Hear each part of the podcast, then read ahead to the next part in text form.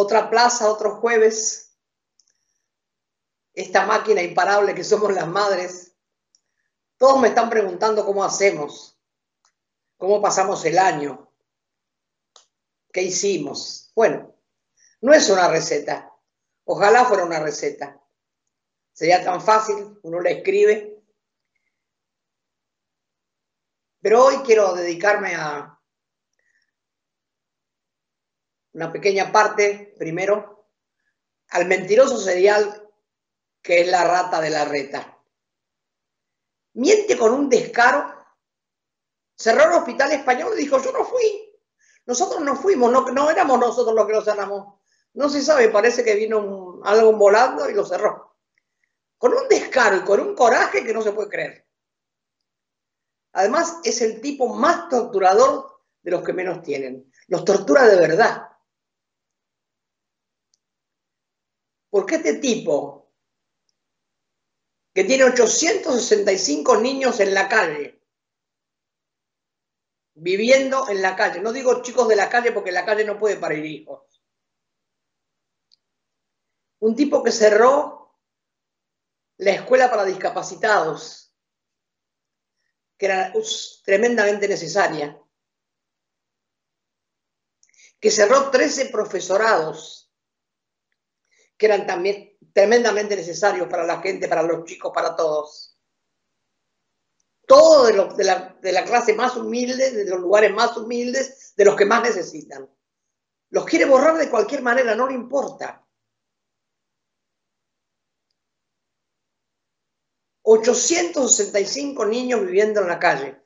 Y ahora Santilli corrió allá para ver lo de Mayra, a ver qué pasó. Ay, como si se hubiera preocupado alguna vez.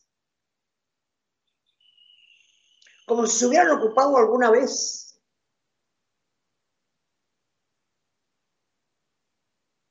El trato que les da a los discapacitados es de terror. A los geriátricos, de terror. No digo los geriátricos Carlos, lo digo los más, los del PAMIA, esos. Son lugares de depósito de viejos. Mentiroso serial. Y tiene ser, pretensión de ser candidato a presidente. Dios nos libre y nos guarde. Hagamos una promesa de ir a Pia Luján todos los argentinos con tal que nos salga presidente. Porque yo ya no sé qué decir. Ojalá tuviéramos un candidato, porque es difícil, ¿eh? Es difícil. Ya tendría que estar trabajando el candidato para ser candidato de la provincia de Buenos Aires que nos toque uno como la gente, porque todos los que nos fueron tocando fueron de lo peor. Empezando por de la Rúa, que Dios me libre y me guarde, y después mirar todo lo que pasó. Y la reta se no sé cuánto que está atornillado ahí en la silla. ¿Qué pasa con la ciudad de Buenos Aires? Buenos Aires es la capital de la provincia. ¿Cómo es esto? Que es la que tiene más plata y la que, la que le da lo peor a los pobres, la peor comida, cierra, cierra lo que no le interesa, no le importa, no vacuna, después dice, ay, no vinieron las vacunas.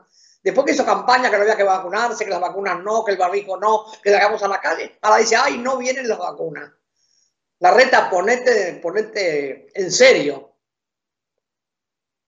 Mentiroso serial. Torturador de los pobres, de los discapacitados y de los viejos de los más desposeídos. Y nunca lo vamos a condenar, nunca le vamos a hacer un juicio. ¿Cuánta plata pone? Hoy dijeron, pero no me animé a ponerlo porque me pareció tan, tan enorme la suma que da por mes para comprar bocas a los mal llamados periodistas, a los vendidos, a los postrados, a los arrodillados, que hablan de igualdad, que hablan, ay Dios mío, cuando uno los escucha, a veces de pasada uno te llenan de mierda el oído, mira. Yo quiero hablar de de las Mayras, porque no es solo esta nena. 865 niños viviendo en la calle. El operativo que se hizo ahora fue desproporcionado después de tres días de desaparecida la nena. Parece que despertaron de golpe todos los que estaban en las comisarías, todos salieron todos de golpe. Los bomberos, los comisarios, los subcomisarios, los coches, los cochecitos, las ambulancias, los helicópteros, salió todo de golpe. Se despertaron, les dio como un ataque de no sé qué, de vergüenza debe ser, y salieron. Después de tres días que la nena estaba desaparecida, que podía haber pasado cualquier cosa. Por suerte no pasó. ¿Cuántas Mayras hay en la calle? ¿Cuántas Mayras durmiendo en una carpa? Que no son considerados en la calle, les aviso. Los que duermen en una carpita o dos carpitas o media carpa, la calle calle es los que están destapados, que, el, que el único techo que tienen es el cielo. No van a la escuela, no se bañan, no se lavan. Viven de la limosna y cuando se arriman a un auto le ponen el botón y le suben el vidrio en la cara. Yo pienso, ¿qué pensará ese niño que le tocó salir a pedir limosna y que el que tiene un auto aprieta un botón porque tiene miedo que le robe? Y capaz que el que tiene el auto lo compró robando. Robando a los trabajadores, explotando a otros. Por ahí no. Pero los que tienen esos autos lindos que son los más fáciles de subir el botón, seguro que no lo hicieron con su trabajo. Lo hicieron explotando a otro, robándole a otro. Pero ojo con ese nene que capaz que me roba. A la señora que cruza la calle. Dice, cuida la cartera, cuida la cartera que viene un pibe, mira, mira cómo viene, viene descalzo, cuida la cartera. Cambiate, de lugar, ponete, ponete contra la pared. ¿Saben cuántas veces los escuché? ¿Saben cuántas veces sentí ganas de trompearlas? A esas mujeres que dicen eso de esos niños que están en la calle.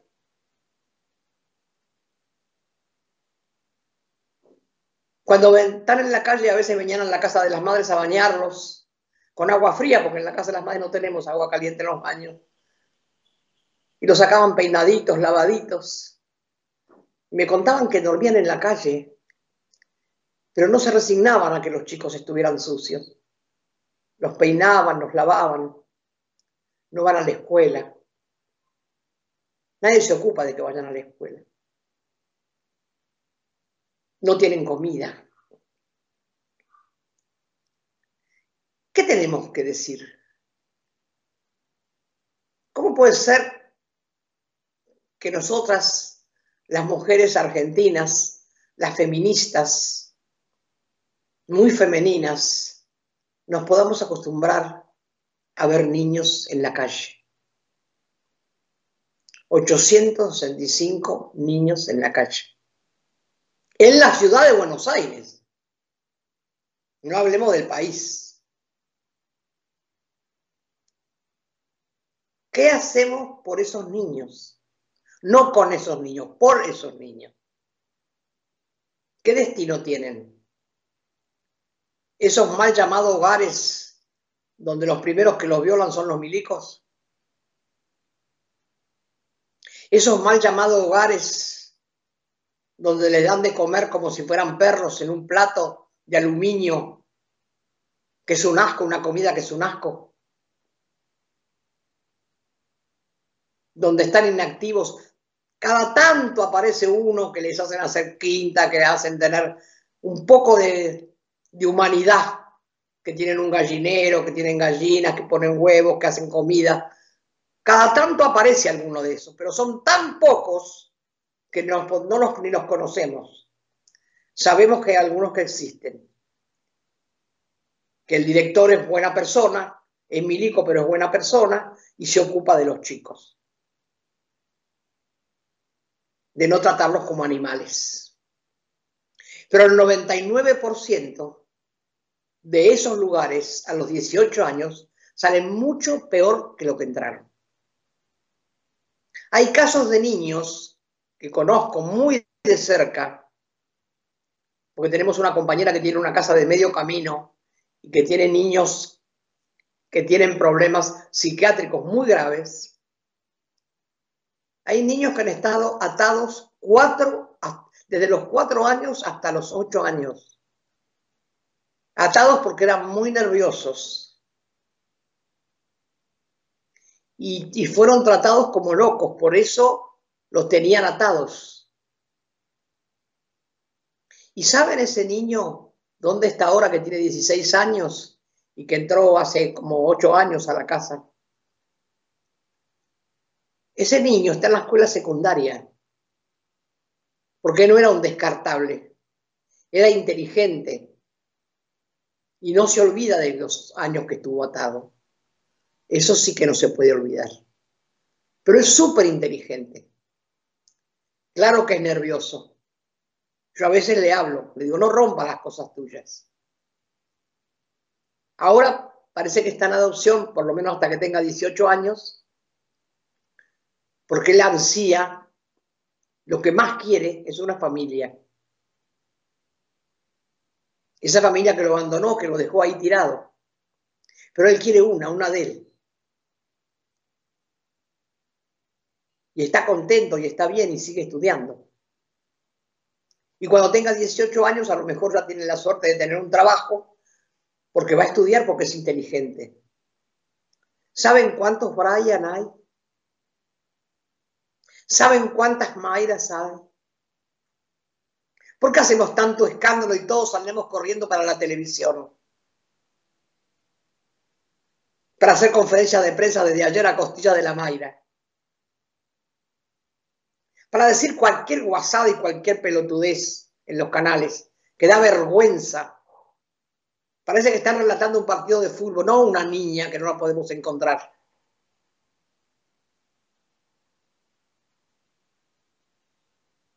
Da vergüenza ver los canales, todos, también los que se dicen nuestros. Todos llegaban primero. Llegamos primero a Luján, llegamos primero a no sé dónde. Llegan últimos en dignidad. Últimos, pero requete últimos.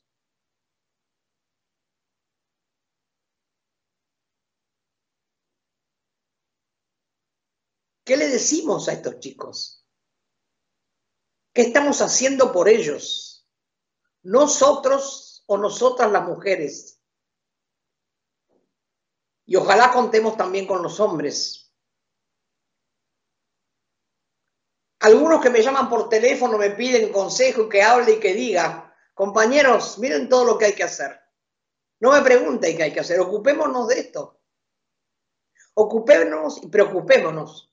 Primero nos preocupamos, después nos tenemos que ocupar. No para llevarle una manta para que estén más abrigados o un colchón para que no duerman en la baldosa. No, no, no. Presentar un proyecto. Un proyecto como la gente. No tampoco para mucharlos en un galpón, con una cama y que se bañen y toda esa bolonque que me están diciendo. No, no, no. Un proyecto serio, donde le demos una oportunidad. La misma oportunidad que queremos para nuestros hijos y para nuestros nietos. ¿Para qué tenemos una constitución que dice que los argentinos somos todos iguales? Mentira. No hay ninguna igualdad. La desigualdad más grande empezó con la dictadura militar, o antes a lo mejor, y siguió con Macri. Y ahora con la reta, y también nosotros, que no llegamos hasta abajo, bajo, bajo. Y cada vez la cosa está más cara y cada vez se puede comer menos.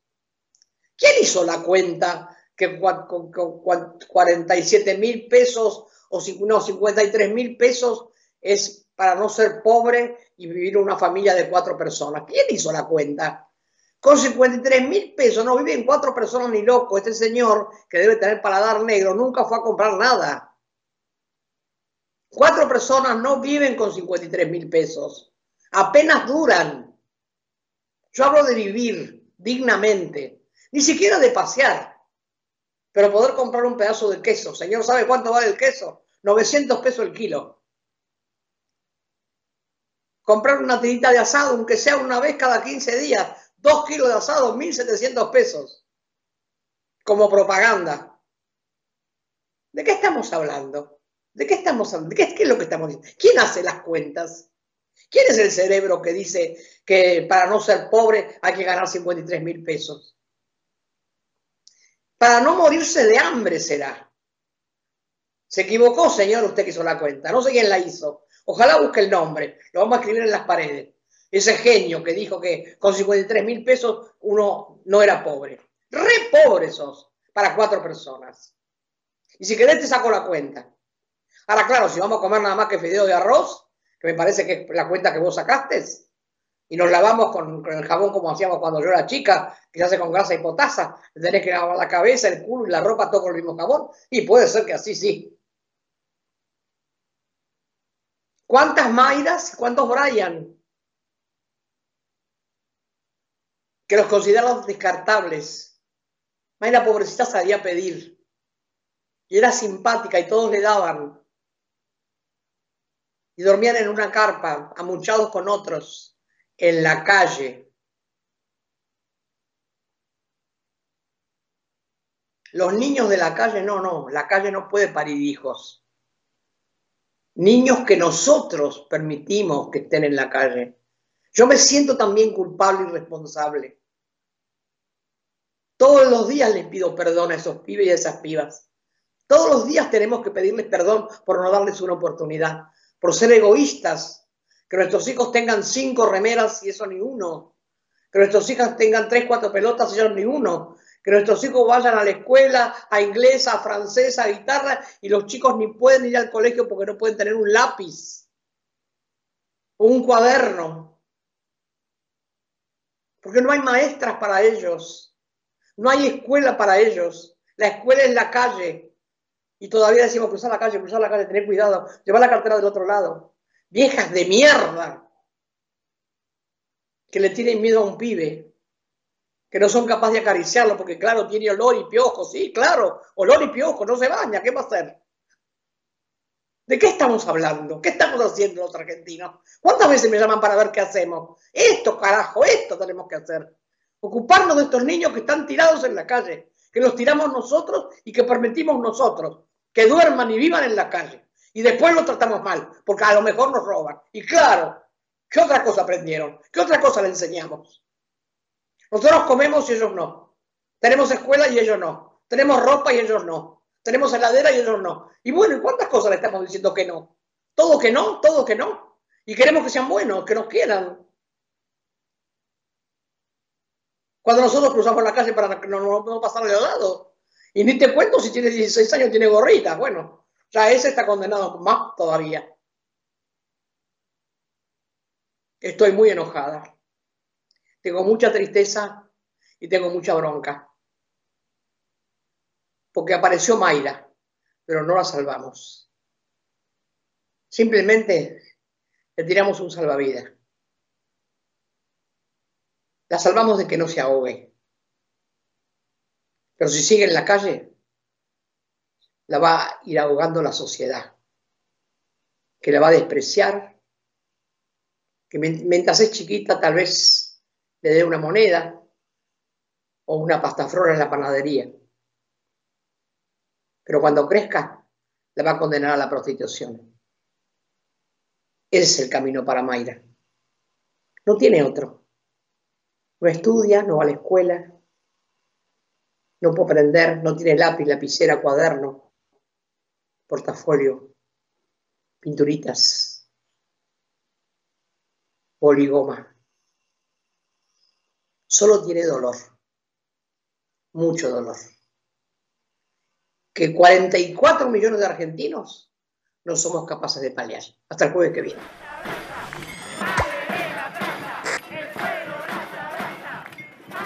Nosotros, como siempre, con ese compromiso militante el jueves que viene, aquí, en esta plaza, donde nos encontramos con nuestros hijos, pero también donde cada uno de nosotros, cada jueves, asume esta actitud